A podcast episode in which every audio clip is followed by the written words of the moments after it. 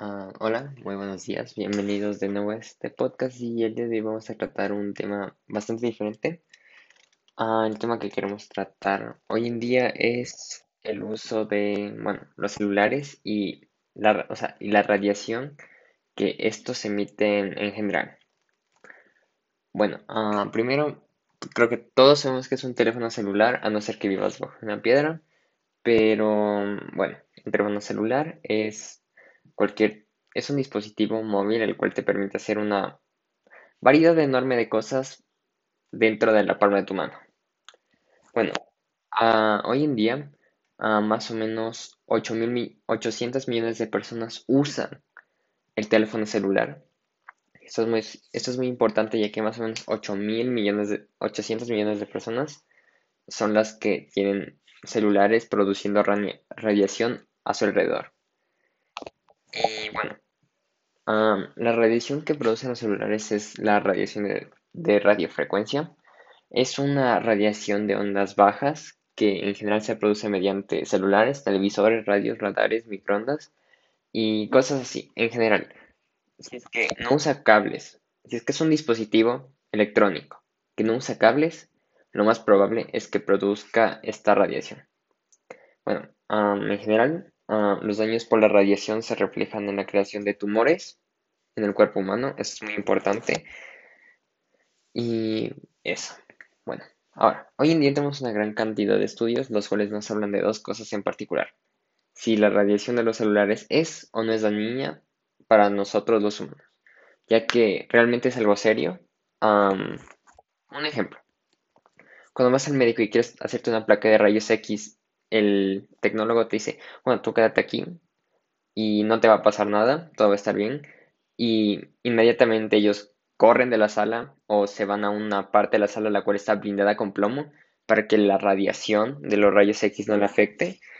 Y esto es por qué, porque es verdad que la radiación en poquitas descargas no te afecta, pero la absorción constante de radiación es dañina, es muy mala para nosotros los humanos porque nos produce cáncer. Y bueno, numerosos estudios revisados por, por partes han encontrado que el uso de teléfonos celulares no está asociado con un mayor riesgo de tumores cerebra- cerebrales. El 20 de octubre de 2011 se realizó un estudio con ciudadanos daneses, los cuales mostraron que no existía ninguna relación entre los tumores del sistema nervioso del cerebro y todo esto en un plazo de 10 años de exposición al celular. Igualmente, numerosas fuentes como el Instituto Nacional de Cáncer y revistas de neurología como Neurology, el Diario Americano de Epidemiología y muchas más. Además, ah, algo muy importante que quiso, que quiso declarar este estudio es que la radiación del celular no es ionizante. ¿Qué quiere decir ionizante? Ionizante es que tiene la particularidad de que podría llegar a dañar nuestro ADN y así provocarnos cáncer, como por ejemplo los rayos X o los rayos gamma. Ah, ahora, los niveles de radiación de los teléfonos móviles se prueban y se certifican para que permanezcan dentro de los niveles considerados seguros por la Comisión Federal, de Comunicaciones, o sea, o la FCC, a estos niveles de Estados Unidos, obviamente. Y bueno, ah, la FCC está encargada de medir la radiación de los equipos electrónicos y teléfonos para que no sobrepasen el límite. El límite que se ha establecido hoy en día es 1.6 vatios de energía por kilo humano. Esto está catalogado como un valor que no es dañino, o sea, no es malo para la salud de los humanos. Y también numerosos estudios han revisado una asociación entre el uso de los teléfonos celulares y el desarrollo de tumores cerebrales. Esto es lo malo, entre comillas. O sea, estos ya son estudios contrarios que demuestran ah, que los primeros estudios no son tan certeros como dicen ser. Y bueno, siguiente este punto. Por otro lado, a los demás estudios podemos encontrar una gran cantidad de estudios, los cuales no tienen pruebas en humanos, sino en evidencia circunstancial. Es decir, que si bien no es estos estudios, aunque no estén bueno, los estudios que dicen que el celular sí provoca ah, daños en nuestro cuerpo, realmente eso tienen evidencia circunstancial y no tienen ninguna prueba realizada en humanos, la cual sea 100% verídica. Y bueno, ah, se encontró información la cual puede, la cual dice que el celular puede llegar a, causar cáncer y además un estudio en el NCBI dice que la gente usa celulares por más de 10 años, que usa por más de 10 años es propensa a desarrollar cáncer. ¿Cuál es el problema? Ah, más o menos hace unos 20 años o 10 años es que ah, se globalizó el uso del celular y toda la gente comenzó a usar celular. Por eso es que los estudios no pueden ser completamente eficientes ya que, bueno, para que un estudio de este tipo sea eficiente debería tener al menos, analizar personas que al menos hayan tenido 30 años el celular.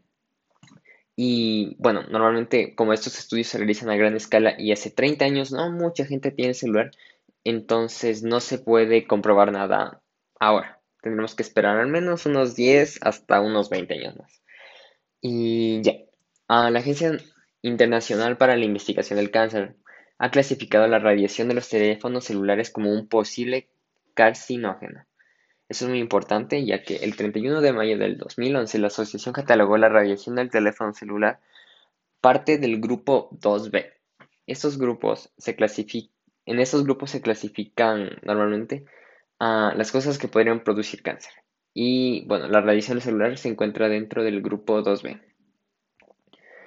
Y bueno, para finalizar, para concluir, ah, podemos decir que la tecnología es bastante nueva, entonces ahora no se pueden hacer estudios ya que antes toda la gente no tenía teléfono celular y eso es lo que causa es que recién a partir más o menos de los años 2000 se tenga que comenzar a contar el tiempo para después de 30 años hacer estudios concluyentes.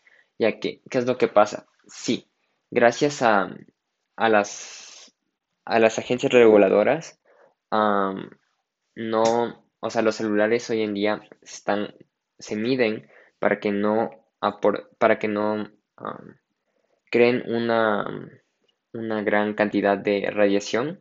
Como ya habíamos dicho antes, ahora el estándar es máximo de 1.5 vatios de energía por kilo humano. Y bueno, realmente esta es una cantidad muy pequeña y aquí va el problema, ya que es una cantidad muy pequeña y recién se está modernizando esto del celular porque igualmente hoy en día hay personas que no usan celular. Bueno, hoy en día no, pero al menos hace unos 10 años, recién toda la gente comenzó a usar el celular, simplemente. Y ya que las comisiones regulan que no haya una gran descarga de radiación, ¿qué es lo que pasa? Solo podemos hacer estudios que retrocedan unos 10 o 15 años máximo.